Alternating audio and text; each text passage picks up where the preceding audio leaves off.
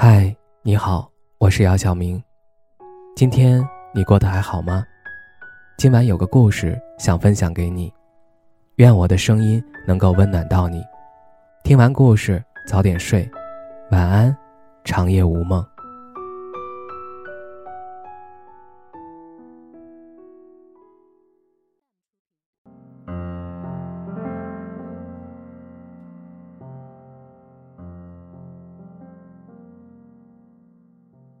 某天中午，我在上班，快到十一点时，先生给我发信息：“中午过来陪你一起吃午饭。”我道：“好。”中午他过来后，我才得空问他：“怎么想到要跑过来吃饭？”我还以为有啥事儿。他说道：“没什么事儿，只是想要陪陪你。”这个人。早晚都见的，刚刚把我送到单位门口，中午又想着再陪我吃顿饭。之前他曾经说过，想找个和我比较近的地方上班，这样中午可以陪我一起吃午饭。我当时以为他只是随口一句，没想到他还真的践行了，虽然不至于每天过来。但时不时都会来一趟。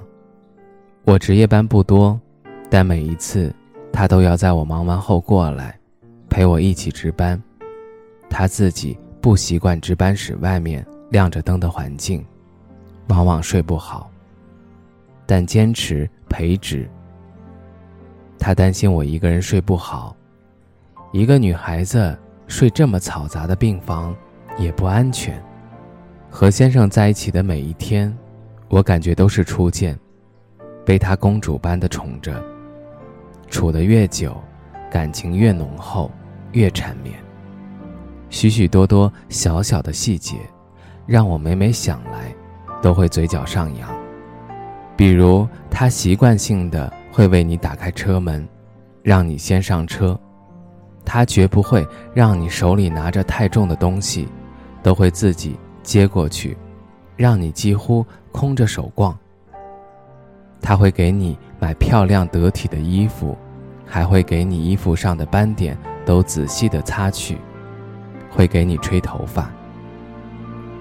下班一起回到家后，他让你在客厅玩手机、看电视，自己去炒好你爱吃的菜。吃完饭后，如果你想继续刷剧。他就会坐在旁边自己刷手机。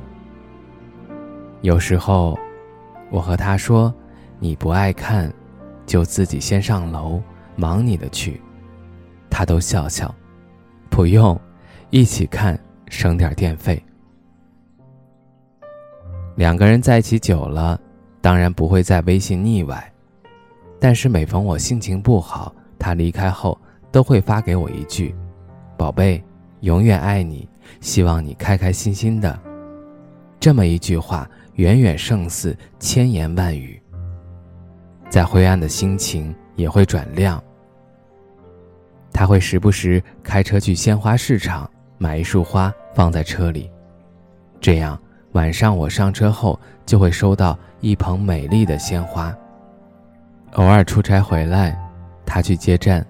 只要他时间来得及，也都有鲜花相送。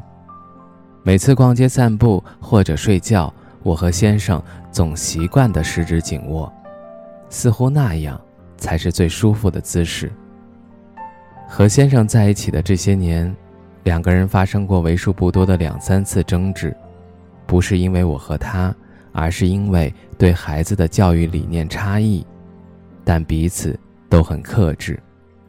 我会保持沉默，他则自己出去散个步，回来就又没事儿了。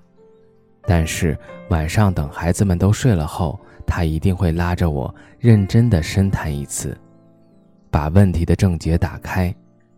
这样两个人不仅冰释前嫌，还能更加理解和尊重彼此的不同。先生不喜欢应酬。不是和我特别特别亲密的人，比如家人和我的博士同学聚会，他说什么都不会参加的。最开始，我会不高兴的，觉得他不给面子。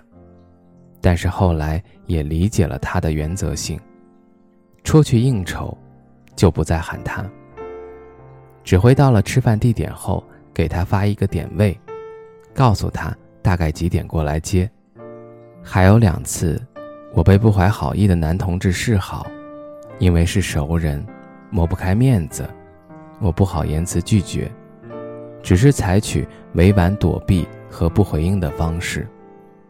先生默默旁观，一言不发，等事情发展到了有冲突、局面尴尬，他才生气的把我狠狠批一顿，教育一大通。他认为我这样的做法不对，完全没必要。不得不说，在外处事儿，尤其是处理男女关系和情感方面，我确实不如先生。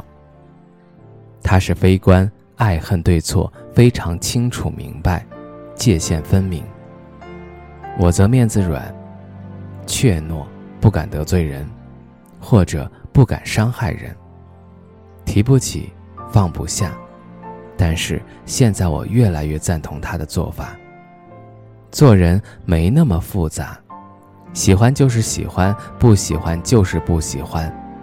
能做的事儿，光明正大，全力以赴。做好做成不能做的事情，无论何时何地，受何种干扰和压迫，坚决不做，不受威胁。这些天看朋友们晒出游多，有时候我会和先生讲，等孩子大了，我不那么忙了，我们出国去旅游吧，把当年彼此走过的地方再走一回。我要带你去看我以前看过的地方。他说：“好，无论你想去哪里，都可以，我会陪着你。”曾经羡慕三毛和荷西，那种生死相恋和心灵相通。自从认识了先生，我才明白，爱原来不只是童话。自己的人生比三毛更为完美。普通人的爱情。无需轰轰烈烈、倾国倾城。只要两颗心真诚、简单相对。执子之手，与子偕老，见山见水，不如见你。